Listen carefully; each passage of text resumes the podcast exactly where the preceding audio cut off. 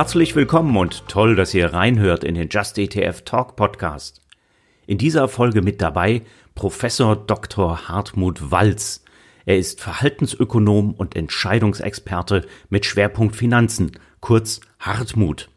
Und er forscht und publiziert sehr viel für private Anleger und lebt nicht etwa im Elfenbeinturm der Wirtschaftswissenschaften. In dieser Folge geht es um Crash-Propheten versus Fakten. Robust investieren mit ETFs. Das hier ist aber kein Interview. Wir beide haben nämlich am 22. Oktober live eine Stunde lang eure Fragen beantwortet. Und da kam eine Menge zusammen, unter anderem eine Bewertung der selbsternannten Crash-Propheten und ihrer Fonds. Viele Fragen kamen auch zu robusten Strategien, die ich zum Beispiel mit einer Goldbeimischung im ETF-Portfolio umsetzen kann. Hartmut und ich haben uns dabei an die Fakten gehalten und vermeiden Prognosen. In der Aufzeichnung werdet ihr gleich feststellen, dass am Anfang nur Hartmut und ich reden. Da sind wir nämlich auf Fragen eingegangen, die uns die Teilnehmerinnen und Teilnehmer des Live-Online-Seminars schon bei der Anmeldung gestellt hatten. Danach haben wir uns den Fragen aus dem Live-Chat gewidmet. Wenn euch auch eine oder sogar mehrere Fragen unter den Nägeln brennen, dann schaut auf der Webseite zu unserem Podcast vorbei und meldet euch an für ein Live-Event. Der Just ETF Talk läuft jeden Monat immer an einem Donnerstagabend um 19 Uhr, immer mit mir und einem Gast. Mein Name ist übrigens Jan Altmann. Ich bin ETF-Experte beim Verbraucherportal Just ETF und seit 20 Jahren im ETF-Markt am Start. Jetzt geht's aber direkt weiter mit der Aufzeichnung. Viel Spaß! Willkommen zu unserem neuen Online-Seminar Just ETF Talk. Hier könnt ihr Fragen zur Geldanlage mit ETFs stellen und wir werden in der nächsten Stunde so viele wie möglich davon beantworten. Mein Name ist Jan Altmann. Ich bin seit 20 Jahren mit ETFs beschäftigt und ich bin Experte beim Verbraucherportal Just ETF. Zur Verstärkung habe ich bei Just ETF Talk immer einen Gast dabei. Das ist heute Professor Dr. Hartmut Walz, Verhaltensökonom und Entscheidungsexperte mit Schwerpunkt Finanzen. Er lehrt an der Hochschule Ludwigshafen am Rhein. Walz engagiert sich auch für den Verbraucherschutz bei den Themen Geldanlage, Versicherung und Vorsorge. Also herzlich willkommen, Hartmut, in unserer Runde. Hartmut, möchtest du dich kurz vorstellen? Ja, danke schön. Ich äh, bedanke mich äh, für diese sehr, sehr nette Begrüßung und begrüße natürlich auch jetzt unsere ganzen Zuhörer von meiner Seite aus. Du hast mich schon so gut und so äh, nett vorgestellt, äh, dass ich das eigentlich gar nicht machen muss. Äh, ist eigentlich schon alles gesagt. Vielleicht noch, dass ich mich sehr auch mit dem Thema Crash und Crash-Psychologie beschäftigt habe. Ich habe dazu auch ein Buch geschrieben, einfach genial entscheiden im Falle eines Finanz, der, im Falle einer Finanzkrise. Das Buch ist mitten in Corona jetzt rausgekommen und ähm, ist ein Kontrapunkt zu dem, was die Crash-Propheten so von sich geben, die nämlich auch an ihren Thesen und an der Angst der Leute verdienen. Und da möchte ich ein Gegenzeichen setzen. Und das ist ja genau unser Thema heute. Es dreht sich ja um Crash-Propheten versus Fakten, was ihr daraus für euer ETF-Investment ableiten könnt. Und unser Talk, der läuft jetzt so ab. Ihr konntet ja im Vorfeld schon reichlich Fragen stellen. Und die drei am meisten geäußerten Fragen, die habe ich zusammengestellt und darüber rede ich gleich mit Hartmut. Aber natürlich nicht die ganze Zeit, also keine Sorge. Ihr könnt nämlich schon loslegen und eure Fragen munter in den Chat schreiben. Meine Kollegin Yvonne Niklaus ist nämlich auch online und die Yvonne sortiert das für Hartmut und mich, damit da nichts verloren geht. Und nachher steigen dann nämlich Hartmut und ich ganz in den Chat ein. Also dranbleiben, es bleibt spannend in dieser Stunde. Legen wir doch mal los. Was haben wir für Fragen bekommen? Hartmut, was ist denn von den Crash-Propheten überhaupt zu halten? Was sind das für Propheten? Was für Crashs prophezeien die? Und worum geht's in deren Prophezeiung? Was haben die für Interessen? Also das ist eine sehr, sehr einfache Frage und die verdient auch eine ganz klare und eindeutige Antwort. Äh, eine vernichtende Antwort, auch ohne Schaum vor den Mund. Es ist nichts von ihnen zu halten. Ich schreibe in meinem äh, Buch darüber und bezeichne das als ein Schwarzmaler äh, Geschäftsmodell. Also Crash-Propheten, äh, die wir hier so Land auf Land abhören und die im Augenblick so die ersten vier oder vier Plätze der Top Ten Sachbücher halten, spielen ein ziemlich perfides äh, Spielchen mit unserer Angst. Denn Angst und Gier sind ja die wichtigsten Emotionen ähm, eigentlich jedes Menschen, nicht nur Anlegers, eigentlich jedes Menschen. Und die Crash-Propheten haben eigentlich ein sehr einfaches Geschäftsmodell. Zum einen, zunächst mal machen sie uns schrecklich viel Angst und dann treten sie als Erlöser auf und verkaufen uns ganz überwiegend teure aktive Fonds. Aber die können natürlich auch nur mit äh, Wasser kochen. Das heißt, entweder vermeiden sie Risiken durch hohe Liquiditätsquoten, also Kursrisiken durch hohe Liquiditätsquoten oder Absicherungsgeschäfte. Ähm, oder sie tappen ganz genauso rein. Ähm, entweder haben sie also schlechte Performance in langen Wachstumsphasen ähm, oder ähm, sie sind auch nicht besser, weil sie eben auch nur mit Wasser kochen können. Da will ich gleich mal einhaken, denn wir haben ja Fakten versprochen. Und jetzt gleich mal zu einem dieser sehr prominenten Crash-Prophezeiungsfonds, der Dirk Müller-Fonds, wurde 2015 aufgelegt, mhm. hat aber seither sechs Prozent verloren. Der hat nicht einen Euro verdient seither. Und über fünf Jahre hat er eine Performance immerhin ausgewiesen, rollierend von 1,2 Prozent und über drei Jahre minus 1,8. Aber, und jetzt kommt's, trotzdem sind 586 Millionen Euro Volumen investiert in den Fonds. Das mhm. bedeutet nämlich ein Einkommen von 9,6 Millionen im Jahr, weil der Fonds eine jährliche Kostenquote von 1,64 Prozent hat. Also jetzt kann man sich vorstellen, wie die Interessenslage da vielleicht ist. Ich habe mir aber auch noch zwei weitere rausgepickt zum Thema Fakten. Das ist der Friedrich und Weig Wertefonds 1. Der hat immerhin 11 Prozent verdient seit seinem Start 2017, hat so 40 Millionen Fondsvolumen und über drei Jahre immerhin 12 Prozent gemacht. Und der dritte im Bunde, der mir da noch so einfällt, das ist der Max Otte Vermögensbildungsfonds. Das ist eigentlich ein Aktienfonds. Der hat seit Auflage immerhin 40 Prozent gewonnen. Und auch über fünf Jahre hat er 27 Prozent Performance hingelegt. Aber wenn man sich jetzt mal anschaut, was hat er zu Corona-Zeiten gemacht, der Max-Otte-Fonds? Der hat von seinem Hoch im Februar bis runter, wo es richtig gerappelt hat, 37 Prozent an Wert verloren.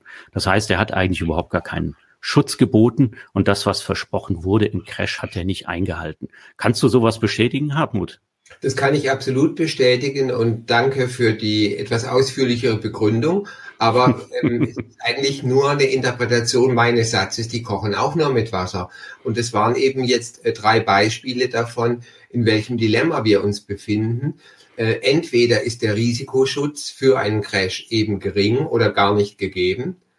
Ähm, es gibt ja auch eine Menge aktive Fonds, die sogar es geschafft haben, ähm, äh, prozentual höhere Wertverluste zu haben als reine Indizes. Das angeblich nach Dirk Müller dumme Geld, Stupid Money in Index, sehe ich also anders. Oder aber, wenn man eben sehr gut absichert, sehr stark absichert, entweder durch Derivate, was ja möglich ist, die sind aber nicht gratis, oder durch eine hohe Bargeldquote. Auch wenn ich eine 50-prozentige Bargeldquote habe, dann bin ich im Crash auch nur halb so stark betroffen. Aber ich denke, unsere intelligenten Zuhörer, die können es selber Bargeld halten. Dafür muss ich keine Agien und keine hohe TER von um die zwei Prozent oder noch mehr bezahlen. Das bringt mich jetzt aber zur weiteren Frage. Und die haben wir mal lax formuliert, kommt jetzt der Crash oder ist er da oder warum nicht? Also es dreht sich eigentlich um das Timing eines Crashs.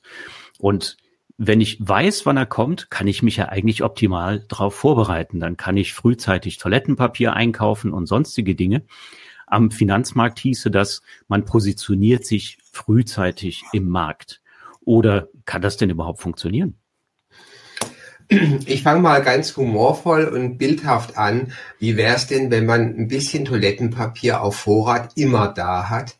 Also als der erste Lockdown kam und um mich herum die Nachbarn in Panik gerieten, habe ich dann bei Gesprächen immer gesagt, also wenn ihr Toilettenpapier äh, haben wollt, ähm, einfach klingeln, äh, ihr könnt eine Rolle oder zwei oder drei bei mir abhaben. Ja? Und das ist genau das, ähm, man kann eine Krise nicht planen. Wir können die Märkte ohnehin nicht planen.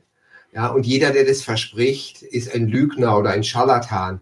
Oder vielleicht, wenn er ganz jung und unerfahren ist, dann glaubt das wirklich noch. Und ich hoffe, dass der Aufprall gegen die Wand dann nur Nasenbluten und keine Gehirnerschütterung hervorruft.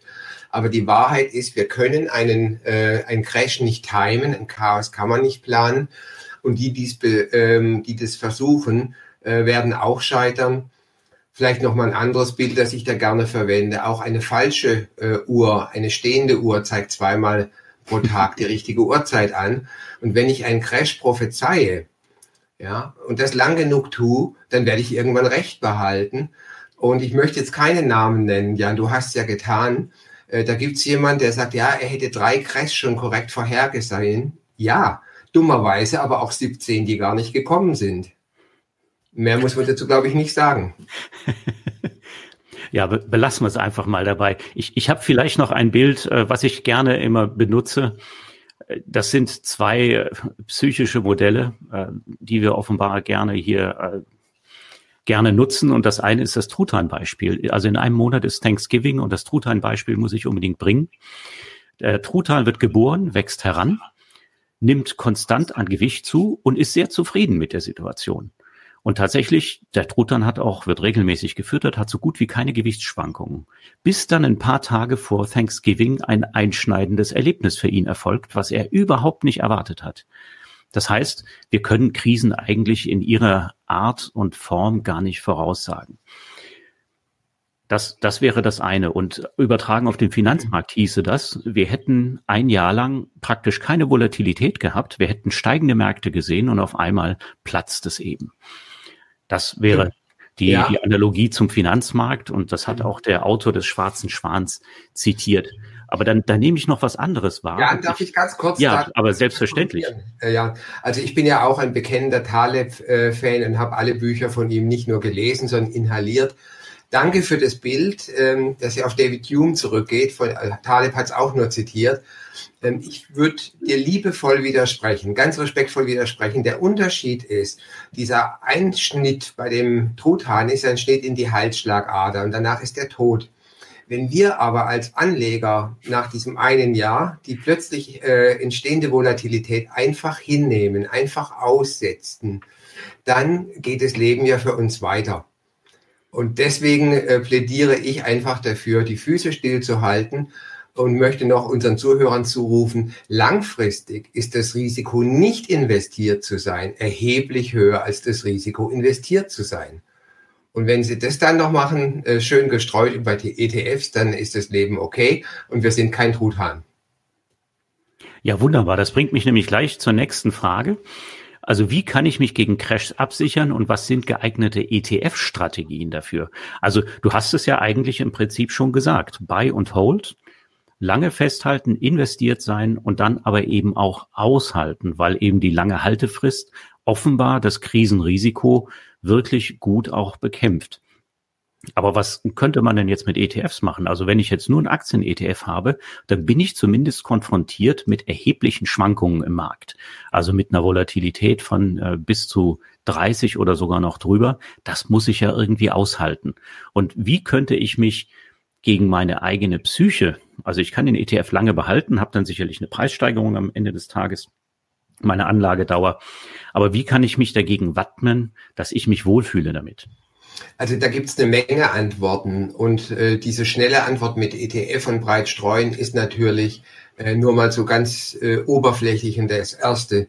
Zunächst mal würde ich sagen, ähm, ich sollte mich damit abfinden, dass ich kurzfristig gegen Kursschwankungen nichts tun kann ich kann mich dagegen versichern, aber dann ist die Brühe, wie der Schwab sagt, teurer als die Brocken. Also die Kosten der Absicherung über Derivate fressen meine gesamte Eigenkapitalprämie ab, äh, auf und damit ist es äh, die ganze Anlagestrategie äh, sinnlos. Dann kann ich auch im Tagesgeld bleiben und mich der Inflation aussetzen.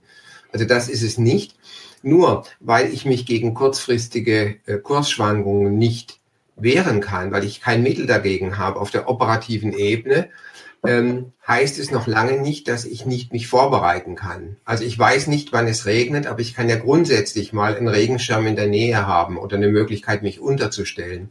Ich nenne das Strategien auf der Metaebene und da gehört natürlich Diversifikation, also äh, Risikostreuung ganz klar dazu aber nicht nur Risikostreuung innerhalb der Anlageklasse, wo die Zuhörer wahrscheinlich jetzt überwiegend an Aktien denken, sondern auch über die Anlageklassen hinweg.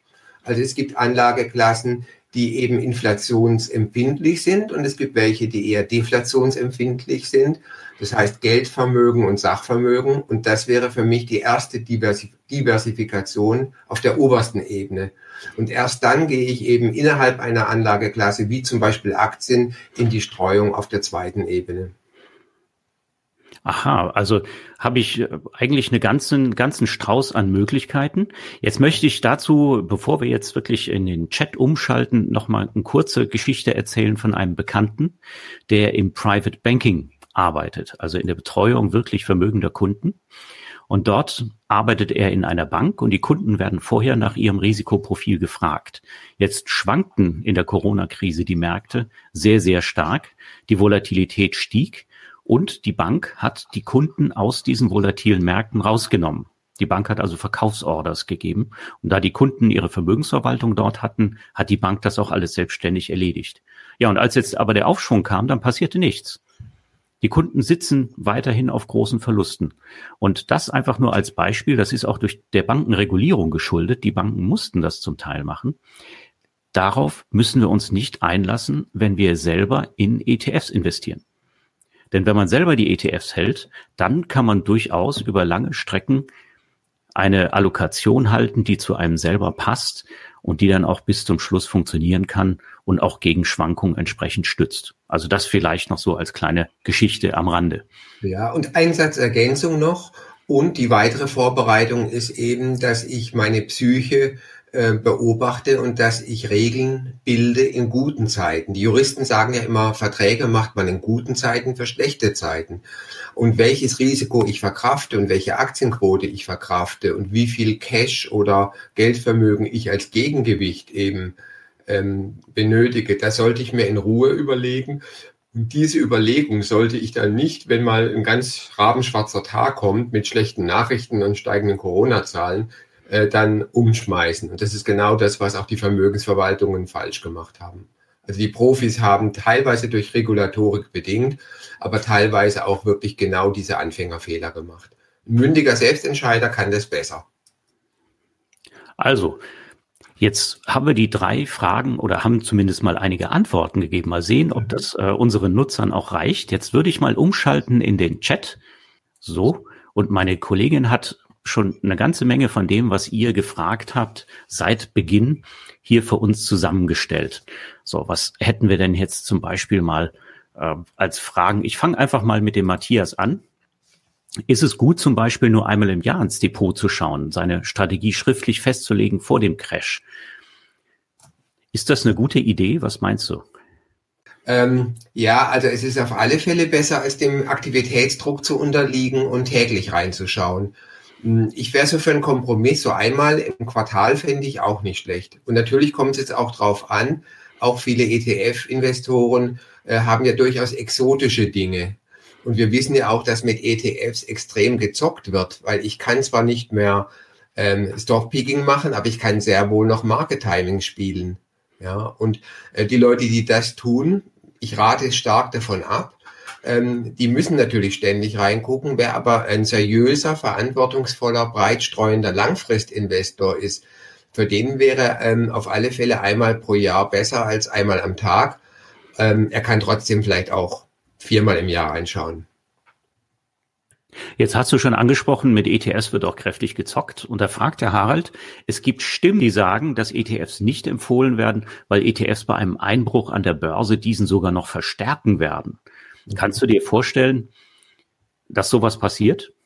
Ähm, ich kann es ausschließen. Äh, ich habe Verständnis, wenn Leute das behaupten. Also viele Leute erzählen sowas oder, oder publizieren sowas, weil sie es nicht besser wissen. Ähm, okay, ähm, dann müssten sie einfach mal eine seriöse Quelle lesen. Äh, viel kommt aber auch von dieser Dämonisierung äh, der ETFs aus der, aus der Lobbyseite jetzt eben der aktiven Fonds. Ähm, es ist so, dass die ETFs ja nur eine Hülle sind. Und wenn eben viele Leute die ETFs verkaufen, dann werden die zugrunde liegenden Aktien verkauft. Das ist dieser sogenannte Creation Redemption äh, Prozess.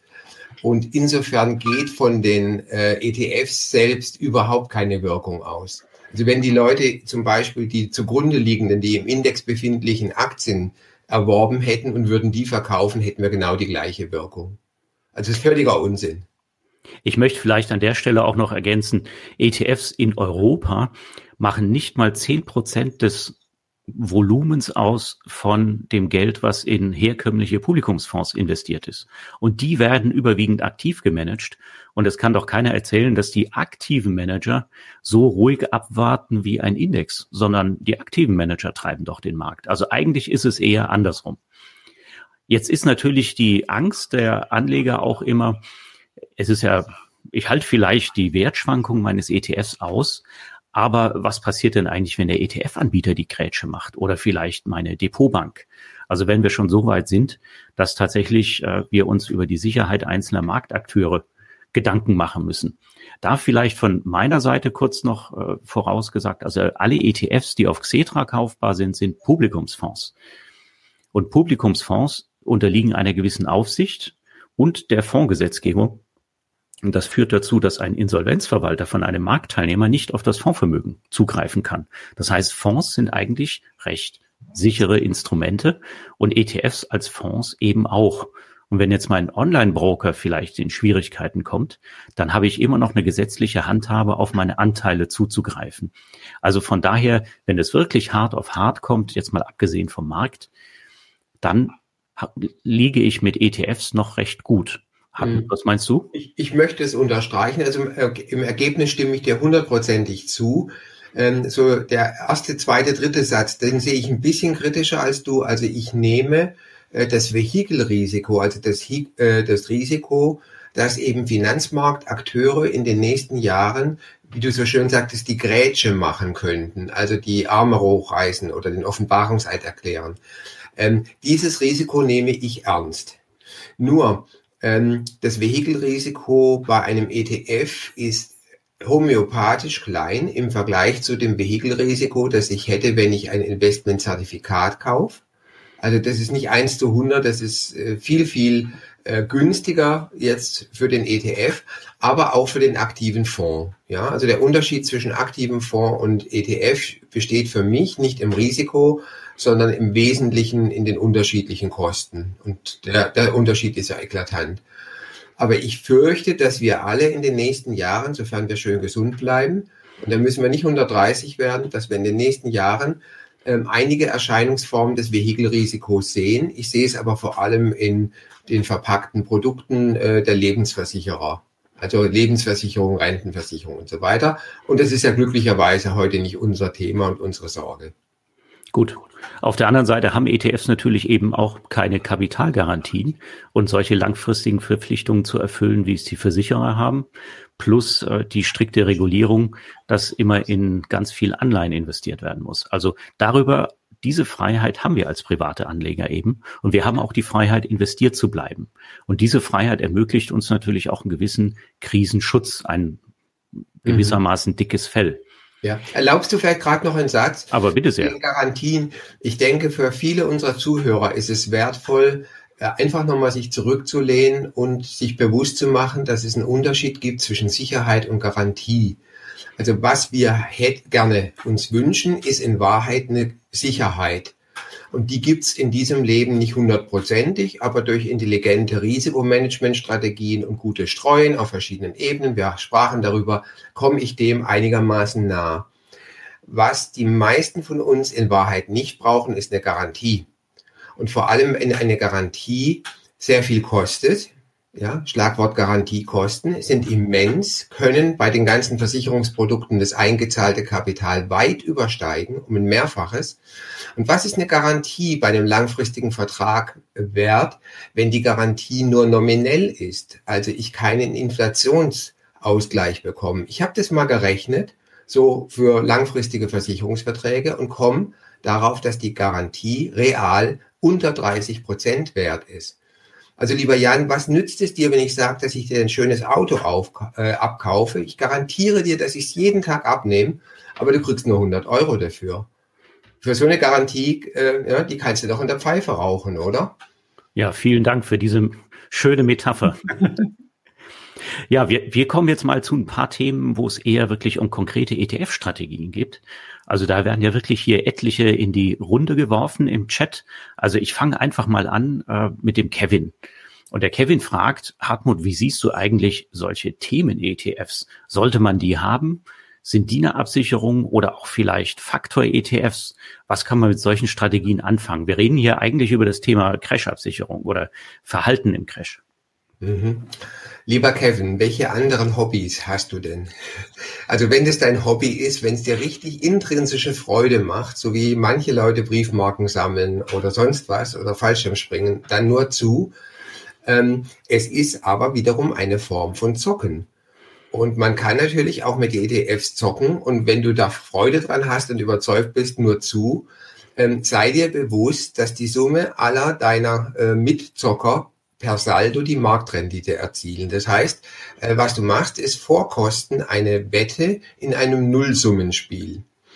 Ähm, so, und wenn du keine wirkliche tierische Freude dran hast, dann rate ich dir, lass es und streue maximal, weil letztendlich machst du entweder eine Themenspekulation und oder eine Faktorspekulation und sowohl die Themenprämien als auch die Faktorprämien können positiv sein, sie können aber auch negativ sein.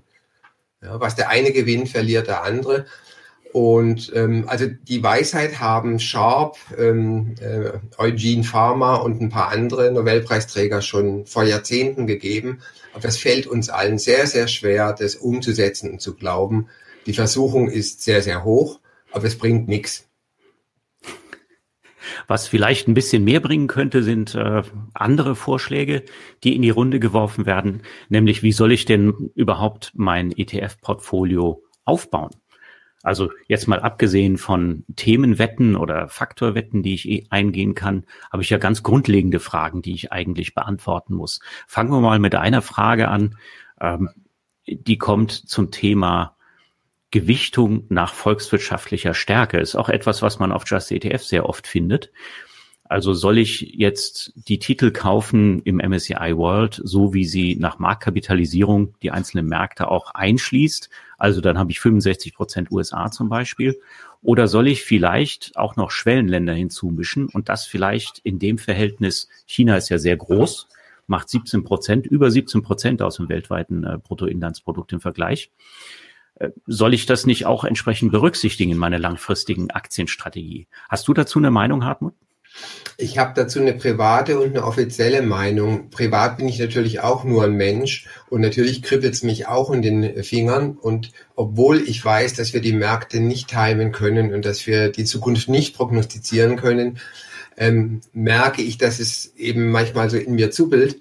Letztendlich ist es aber ähm, nicht wirklich zielführend. Also wenn jemand die wirklich klare Meinung hat, diese äh, weit über 60 Prozent nordamerikanischer Anteil in den Weltindizes sei zu hoch, ähm, dann kann er das ja reduzieren, indem er neben einem Weltindex oder so einem global streuenden ETF noch einen mit einem anderen Schwerpunkt, Asia Pacific oder Europa oder sowas dazu und das ausgleicht. Ich bin davon überzeugt, dass diejenigen, die ganz, ganz primitiv und einfach mit einem Weltindex arbeiten oder insgesamt mit zwei, drei, ähm, dass die in Schulnoten gedacht von der sechs mindestens auf die eins bis zwei kommen. Und die ganzen Bemühungen, die, die obendrauf kommen, mit irgendwelchen Überlegungen, nicht äh, Kapital äh, gewichtet, sondern ein anderes Gewicht und was es da alles gibt, ich kenne die Varianten. Ähm, das ist maximal dann möglich von einer 1 bis 2 2 unterstrichen auf eine 1 bis 2 1 unterstrichen zu kommen. Und ob das funktioniert, äh, ist noch höchst fraglich und nicht bewiesen, genau wie die Faktordiskussion äh, nach wie vor offen ist. Und ich glaube, für die Masse der Anleger ist das nicht die Mühe wert. Was höre ich da? Die Faktordiskussion ist noch offen. Das ist doch zweifelsfrei bewiesen worden, dass in der Vergangenheit die Faktoren funktioniert haben. Ja, mal so, mal so, ne? Die einen haben die Growth-Prämie und die anderen die Value-Prämie. Also wie viele haben eben auf Value äh, gesetzt und die letzten zehn Jahre ist die Value-Prämie negativ. Ja, also es war mir eine Suggestivfrage. Ja. Äh, denn wir wissen ja auch überhaupt nicht, ob Faktoren in der Zukunft noch existieren. Und äh, da, es kamen hier auch Fragen im Chat zum Beispiel von der Sandra, was wir von Strategien, ETF-Strategien wie der von Gerd Kommer beispielsweise mhm. halten. Gerd Kommer ist ja eigentlich von uns gar nicht weit weg und propagiert auch das Weltportfolio, hat es mit erfunden, also breite Diversifikation weltweit. Mhm. Ähm, hält aber sehr an seinem äh, Faktorenansatz fest und dazu ist einfach nur festzustellen, äh, die sind wissenschaftlich mal ermittelt worden über lange Zeiten. Aber ob die in der Zukunft und vor allen Dingen in Zeiträumen, die wir uns vorstellen, dann auch wirklich so funktionieren, dafür gibt es eben auch keine Garantie.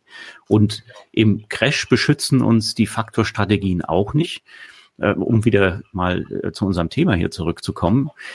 Denn das, da hat man ein hundertprozentiges Aktienexposure und man ist eher weniger breit diversifiziert als vorher. Und da könnte jetzt als nächstes gleich mal das Thema Dividendenstrategie kommen. Wir haben ja alle gewusst, dass die Dividendenstrategie in Corona danach nicht mehr gut läuft. Ne? Ja, von wegen.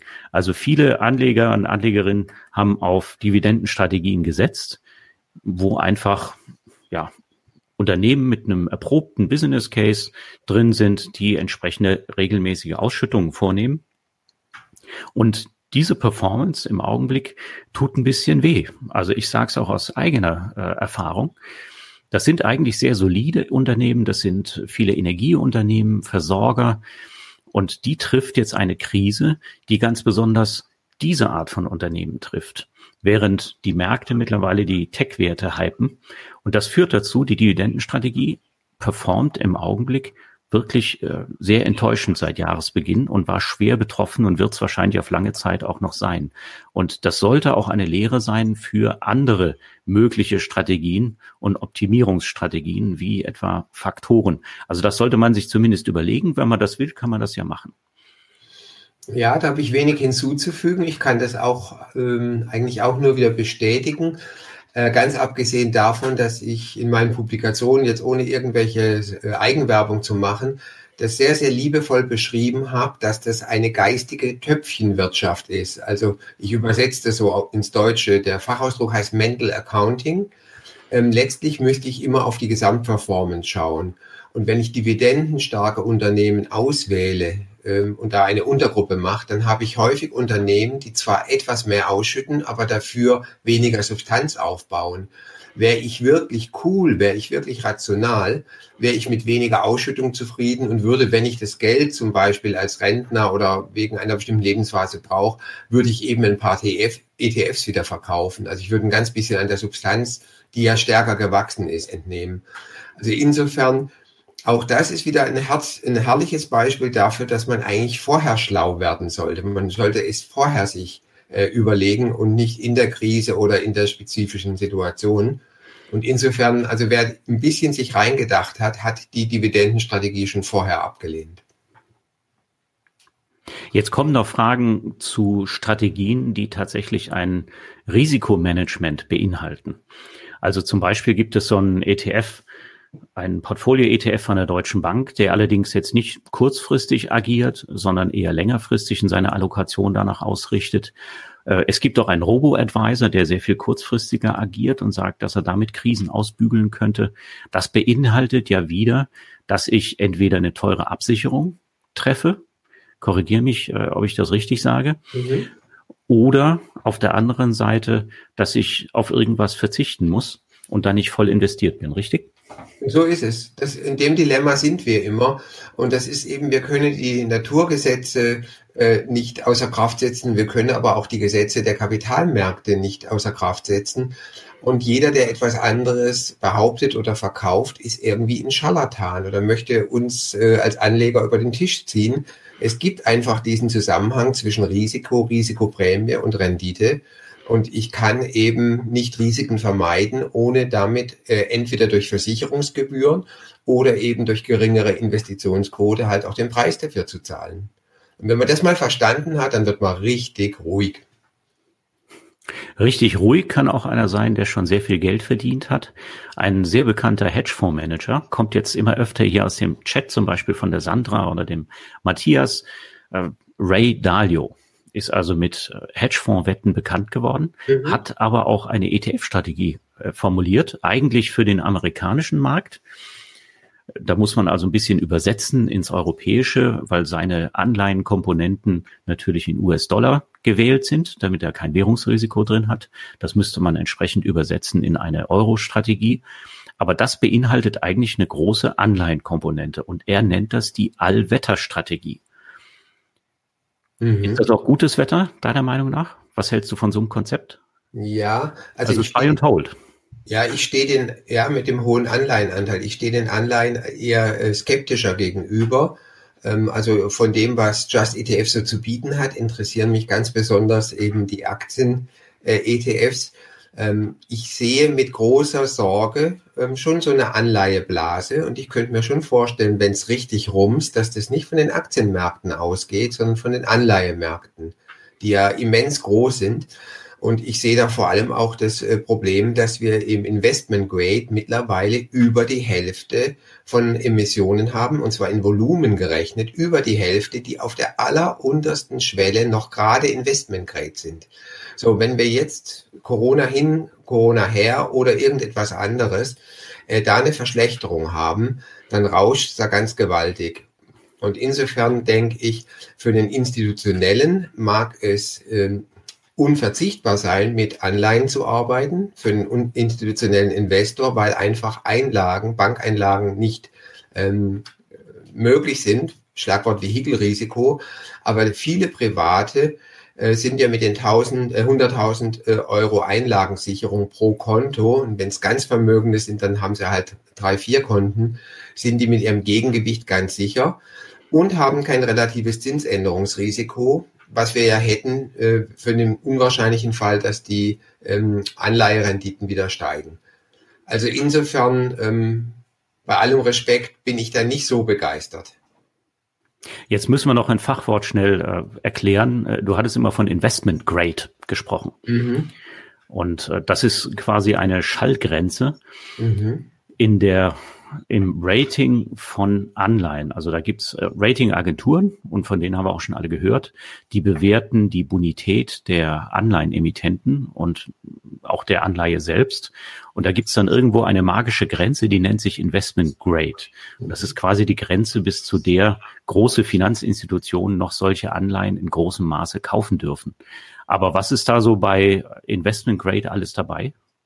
Ähm, ja, in dieser untersten Kategorie von Investment Grade, da tummeln sich äh, relativ viele große. Also ich möchte nur als Beispiel McDonald's ähm, nehmen, die eben vor zehn Jahren noch ganz weit oben waren mit einem Double A und jetzt eben auch genau in dieser untersten Grenze sind.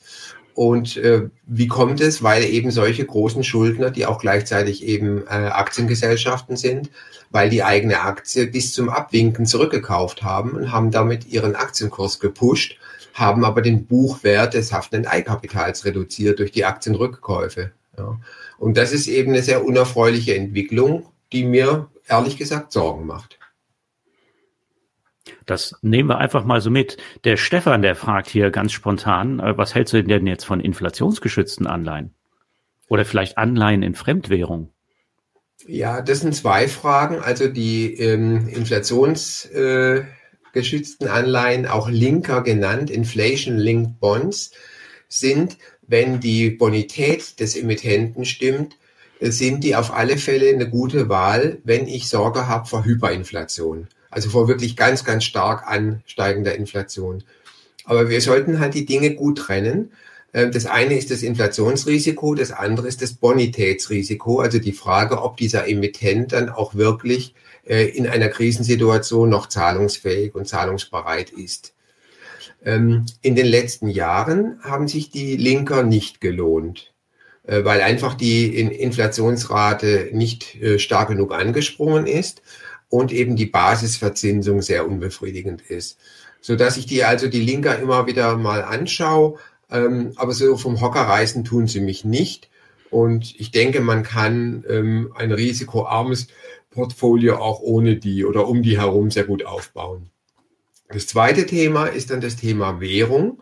Und in der Tat, wenn man klug ist, ähm, dann betrachtet man bei aller, äh, bei allem Patriotismus, sage ich jetzt mal, bei aller Vaterlandsliebe, den Euro und die Eurozone nicht ähm, als das alleinig Seligmachende, Ähm, ich glaube nicht, dass der Euro oder die Eurozone jetzt ganz schnell zusammenbricht, aber es gibt natürlich ein Restrisiko und äh, wir sollten auch über Währungen streuen.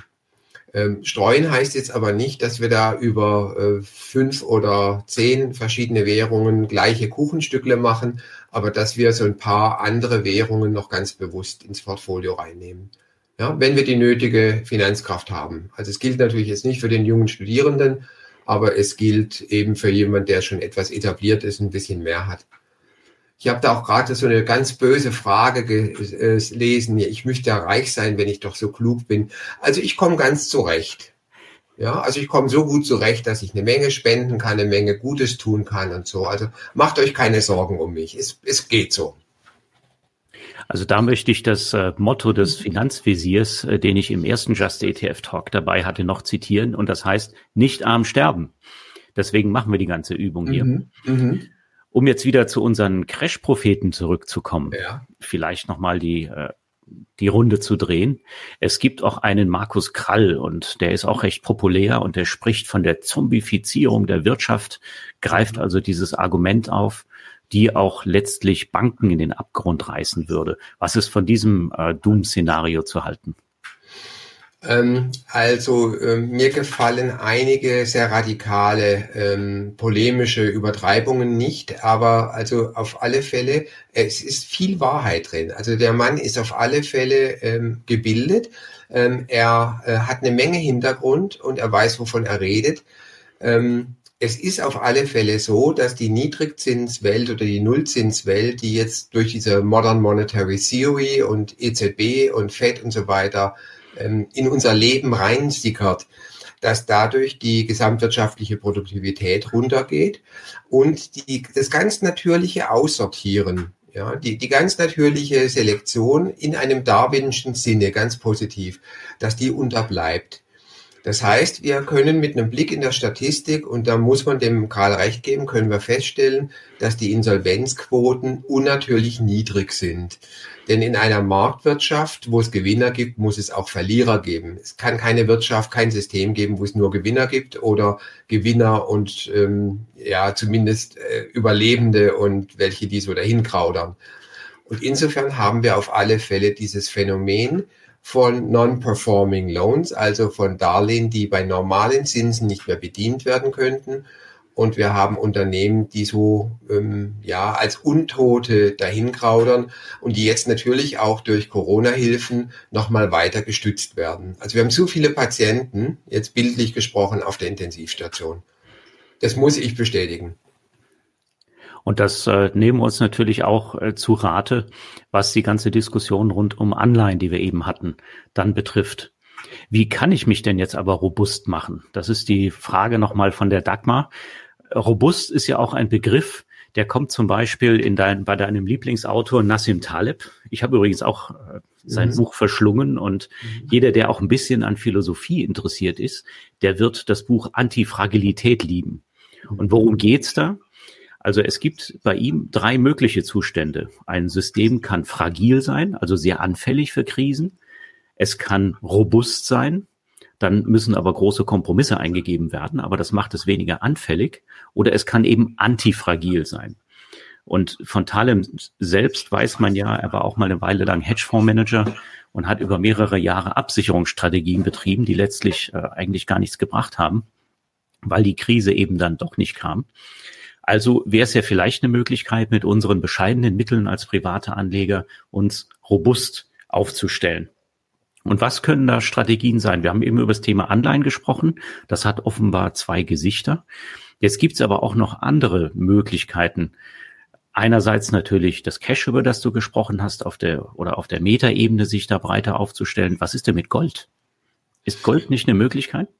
Naja, Gold ist eine Anlageklasse. Gehen wir es doch nochmal durch. Ich habe jetzt parallel, ich, ich bin da als Mann natürlich völlig überfordert, dir zuzuhören und dann nochmal schnell durch den äh, Chat zu gucken.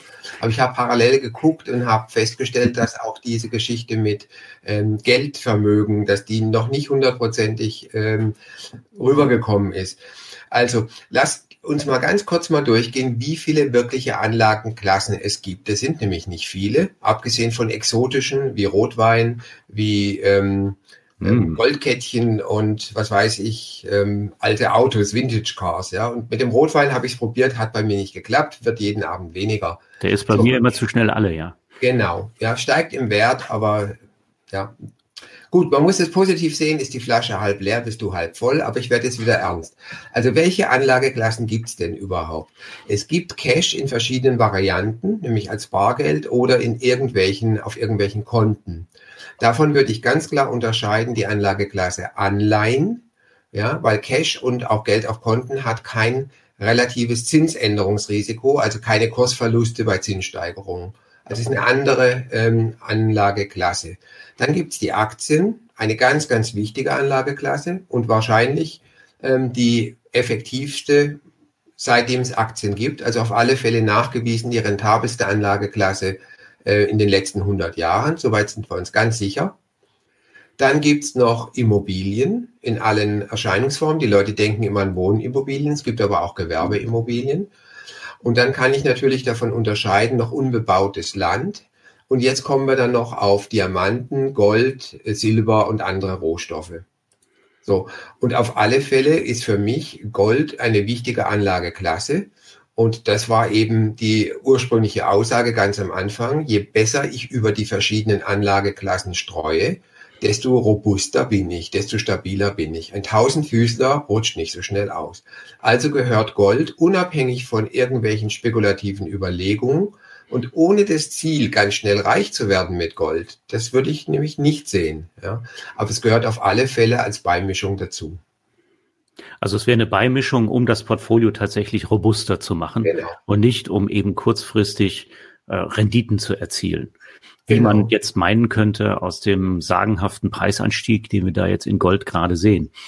Ja, der hat ja schon wieder kräftig abgeflacht. Mhm. Also Portfolio robust machen, möglichst breit streuen, auch solche Dinge wie Gold vielleicht äh, entsprechend mal einplanen. Mhm. Und wenn du erlaubst noch einen Satz, äh, viele sagen ja, Silber ist das, der kleine Bruder von Gold. Ähm, erstens mal bei Silber haben wir so ein Wertverhältnis zu Gold zwischen 80 zu 1 und 90 zu 1, also man braucht erheblich mehr. Bei Silber ist die industrielle Nachfrage größer, so dass also äh, wenn die Konjunktur runtergeht, der Silberpreis oft nicht steigt, was der Goldpreis tut, sondern sinkt. Und wenn wir dann noch weitergehen in andere Industriemetalle oder Rohstoffe, dann steigt bei mir die Skepsis, weil man direkt oder indirekt immer die Haltekosten, also die Lagerkosten ähm, einberechnen muss. Und das macht dann eben diese ganzen Wetten auf die Rohstoffpreisentwicklung äh, unvorteilhaft, so ich da ein bisschen skeptisch bin. Also für die ganze ähm, ähm Anlageklasse Rohstoffe sehe ich Gold als den attraktivsten Stellvertreter. Jetzt haben wir noch zwei Fragen, die vielleicht auch äh, eine gute Idee sein können, um uns robuster aufzustellen, nämlich zum Beispiel vom Frank und äh, von der Nadine. Ist das Thema Nachhaltigkeit. Also es könnte ja sein, dass wir in, eher in Unternehmen investieren, die langfristiger orientiert sind und die sich auch an gewisse moralische Vorstellungen halten oder die vielleicht auch nicht wahnsinnig verschuldet sind. Auch das wäre eine Idee. Was ist denn von solchen Strategien zu halten? Löst das unser Problem? Ich meine beobachtet zu haben, dass die Nachhaltigkeit-Strategien äh, etwas besser sich erholt haben aus der Corona-Krise, aber trotzdem kräftig abgestürzt sind. Aber was hältst du von solchen Strategien hatten? Ähm, also zwei Dinge würde ich unterscheiden. Das eine ist, gehe ich in nachhaltige Unternehmen ohne jeden ethischen Hintergrund, weil ich glaube, dass die rentabler sind. Ähm, da kenne ich zwar die Untersuchungen, die du gerade äh, zitierst, die sind aber für mich äh, einfach noch viel zu jung. Ähm, das ist so, wie die Lottozahlen der letzten Woche kein Indikator sind für die Lottozahlen der nächste Woche. Also da glaube ich, äh, brauchen wir noch äh, viel mehr Daten und, und äh, längere Untersuchungszeiträume. Ähm, ich würde nicht in Nachhaltigkeitsunternehmen investieren aus dem Motiv, dass die sich besser schlagen. Ähm, das ist nämlich auch wieder so, dass ich klüger sein will als der Markt. Also wenn man schaut, dass zwei oder drei ähm, virtuelle Unternehmen jetzt, die meistens mit A anfangen, ja, so wie Apple und Amazon und so, ähm, dass die mehr Wert haben, mehr Börsenwert als alle Erdöl- und ähm, Rohstoffhersteller weltweit, ähm, dann merkt man, dass die äh, Märkte das schon sehr, sehr antizipiert haben. ja, was nachhaltig ist und was nicht nachhaltig ist. Damit bleibt jetzt die Überlegung, sollte ich das aus ethischen Gründen tun?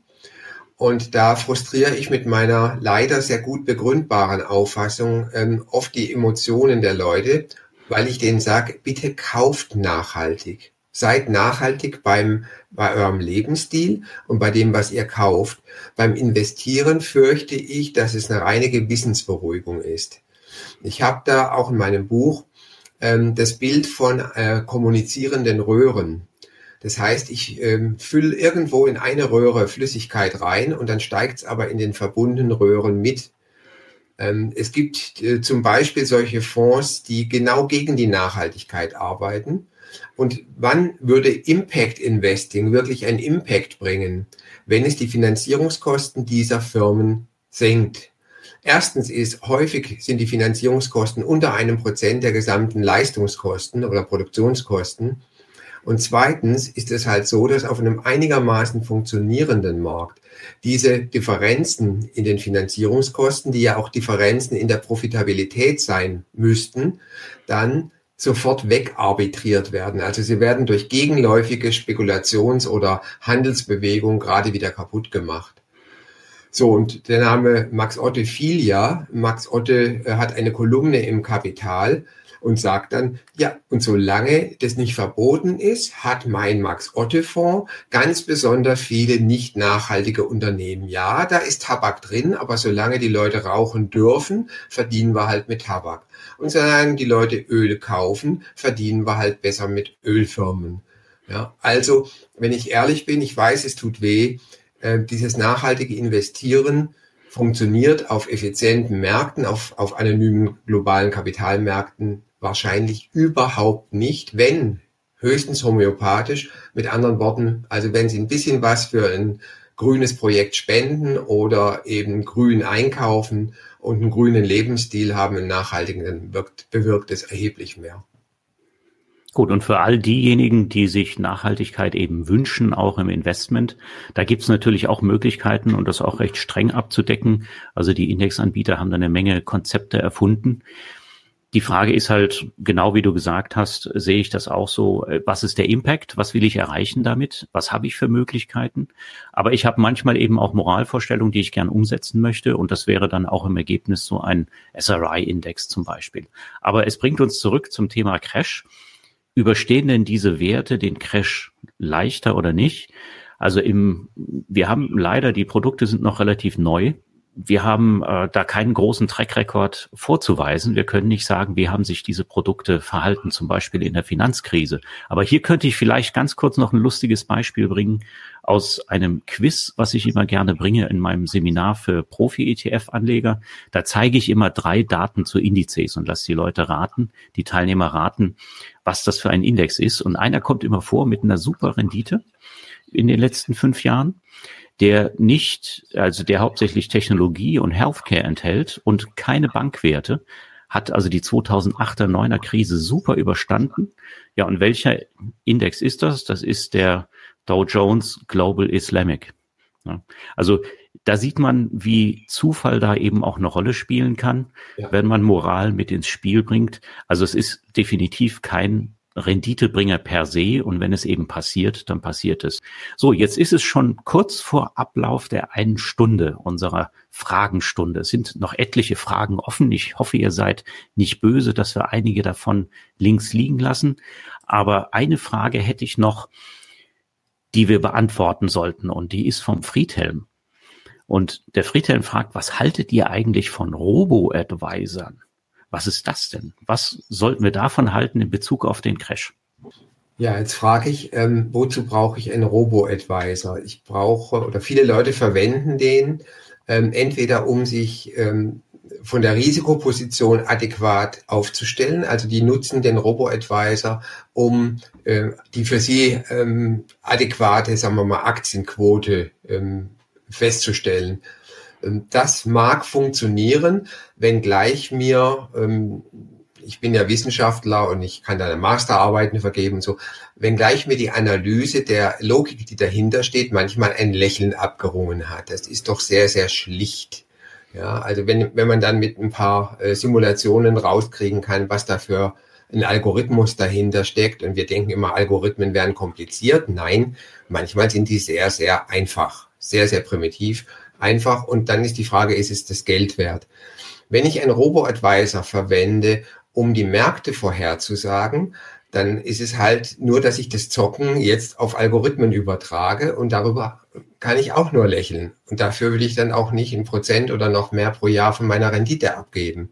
Ich würde einfach sagen, zocken Sie nicht, sondern diversifizieren Sie, seien Sie verantwortungsvoll, äh, langfristig orientiert, äh, seien Sie Long Gamma mit Taleb, also dann ist das Risiko Ihr Freund. Nutzen Sie zum Beispiel durch ETF-Sparpläne äh, eben den Cost-Averaging-Effekt, den Durchschnittskosteneffekt.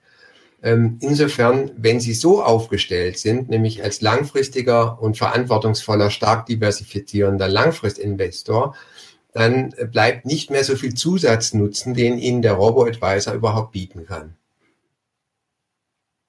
Also das würde ich gerne als Schlusswort nutzen und natürlich findet ihr bei Just ETF eben zum selbermachen jede Menge Tools, unsere ETF-Auswahl, ihr findet Anlageleitfäden, Musterportfolios und probiert doch auch mal unseren Strategieplaner aus.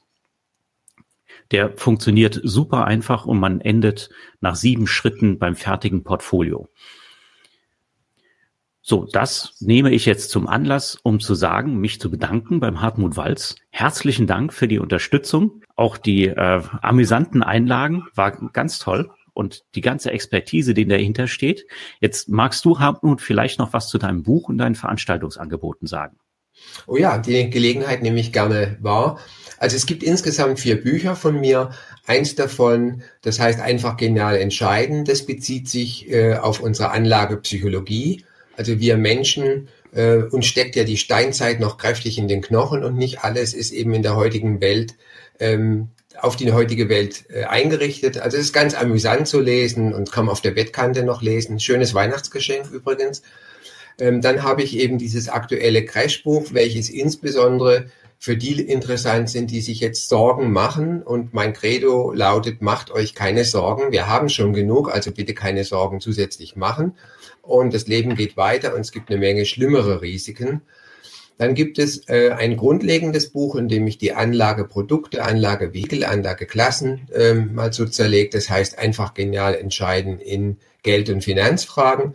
Und es gibt ein Einstiegsbuch, so als äh, zum in die Tasche stecken, zum in der Straßenbahn lesen. Das heißt Ihre Finanzen fest im Griff. Kann man alles auch auf meiner äh, Homepage nochmal einsehen. Und ich tue sehr, sehr viel äh, für Gotteslohn. Ich tue sehr viel für Pro Bono und habe einen sehr aufwendig, liebevoll gestalteten Finanzblog. Der ist werbefrei, anzeigenfrei, keine Affiliate-Links, nix. Und da habe ich viele dieser Anlagefehler und ähm, auch sagen wir, Täuschungen, Fake News und so weiter aufs Korn genommen und unterscheide gute und schlechte Anlagen. Und wer hier mal überhaupt mit ETF sich beschäftigt, ist auf alle Fälle in Schulnoten schon mal mindestens auf der 1 bis 2. Also ich glaube, dass viele der äh, Zuhörer hier schon weit fortgeschritten sind. Und sie sind auch für alle Fälle keine Leos mehr, nämlich keine leicht erreichbaren Opfer, die die Finanzdienstleister so schätzen. Jetzt muss ich gerade an mich halten, weil mich das immer so amüsiert, deine Leo-Bezeichnung. Kenne ich natürlich auch, habe auch dein Crashbuch gelesen, ist wirklich lesenswert, tolle Sache. Also mit Just ETF in Kombination mit Hardwoods Blog, da kann ja gar nichts schiefgehen. Ja, ich hoffe, wir hören uns wieder. Das Format hört ja nicht auf. Der nächste Termin ist mit der Annette Weiß. Und guckt in unsere Online-Seminare, wenn euch so ein Format gefällt. Da hören wir uns dann auch wieder. Herzlichen Dank an den Hartmut Walz. Herzlichen Dank an die Yvonne. Geht auch von mir zurück. Es war schön, bei euch zu sein. Wunderbar. Danke auch an die Teilnehmer für viele interessierte Fragen und alles, alles Gute. Kommt gut über diesen Winter.